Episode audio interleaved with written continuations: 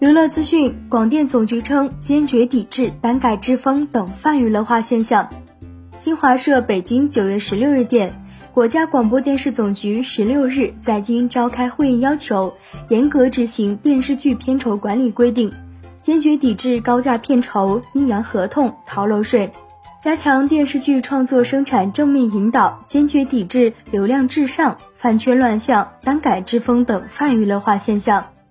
当日举行的贯彻落实文娱领域综合治理部署，推动电视剧事业高质量发展座谈会上，广电总局副局长朱永雷指出，要坚持问题导向，坚持防微杜渐，坚决抵制文娱领域不良现象的渗透侵蚀，坚持现实主义创作理念，坚决抵制畸形审美，规范电视剧市场秩序，坚决抵制资本不良牟利。加强从业人员管理，强化行业自律，树立崇德尚义的良好风气，坚决抵制违法失德艺人。本期内容就分享到这儿，下期精彩继续。